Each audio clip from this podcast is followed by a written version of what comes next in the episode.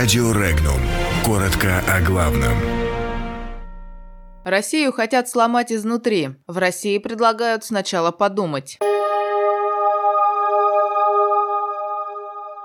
Американцы не без основания хотят развалить Россию изнутри. На поселок в Хабаровском крае сошла лавина. Россия и Великобритания готовы восстановить численность дипломатов. В Госдуме ответили на требования Меркель и Макрона. Оружие вермахта пойдет на ступени главного храма вооруженных сил России. Военная мощь России должна быть обращена в инструмент политической игры в противостоянии США. В противном случае они продолжат наращивать давление на Россию, в надежде, что удастся развалить ее изнутри, заявил экс-глава израильской спецслужбы «Натив» Яков Кедми. По его словам, военная мощь России крайне важна, но она неприменима в условиях отсутствия горячей войны. А потому Россия должна трансформировать свою военную мощь в инструмент политического давления. Пока же она этого не сделала, ее противостояние с США эффективным не будет. В Хабаровском крае ведется поиск людей, оказавшихся под снегом из-за сошедшей лавины, сообщили в пресс-службе регионального управления МЧС. Лавина сошла сегодня в 8.30 утра в поселке Многовершинный. Снег обрушился в районе участка штольни открытого типа золотодобывающего предприятия. Один из сотрудников оказался под завалом. На месте ЧП ведется расчистка снега с помощью бульдозерной и инженерной техники.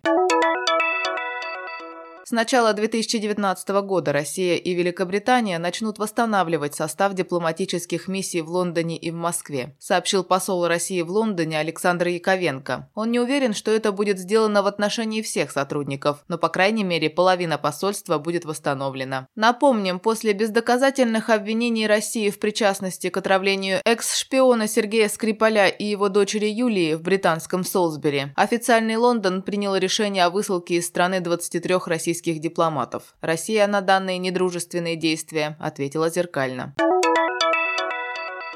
Спикер Госдумы Вячеслав Володин призвал президента Франции Эммануэля Макрона и канцлера Германии Ангелу Меркель не вмешиваться во внутренние дела суверенных государств и следовать резолюции Межпарламентского союза о соблюдении этого принципа. Макрон и Меркель призвали обеспечить проход всем судам в Керченском проливе и освободить арестованных украинских моряков. Володин обратил их внимание на то, что им следовало бы разобраться с ситуацией у себя дома, прежде чем давать такие комментарии в адрес других стран. И обратил внимание на то, что ни в одной цивилизованной стране мира такие высказывания политиков не проходят незамеченными.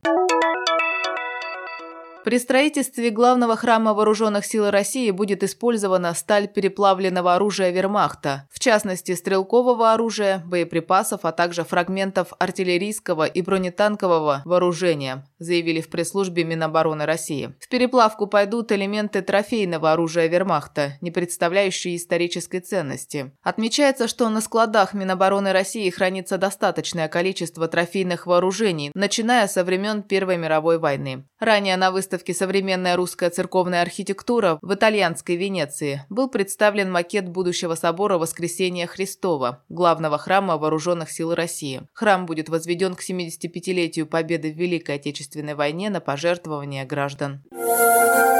Подробности читайте на сайте Regnum.ru.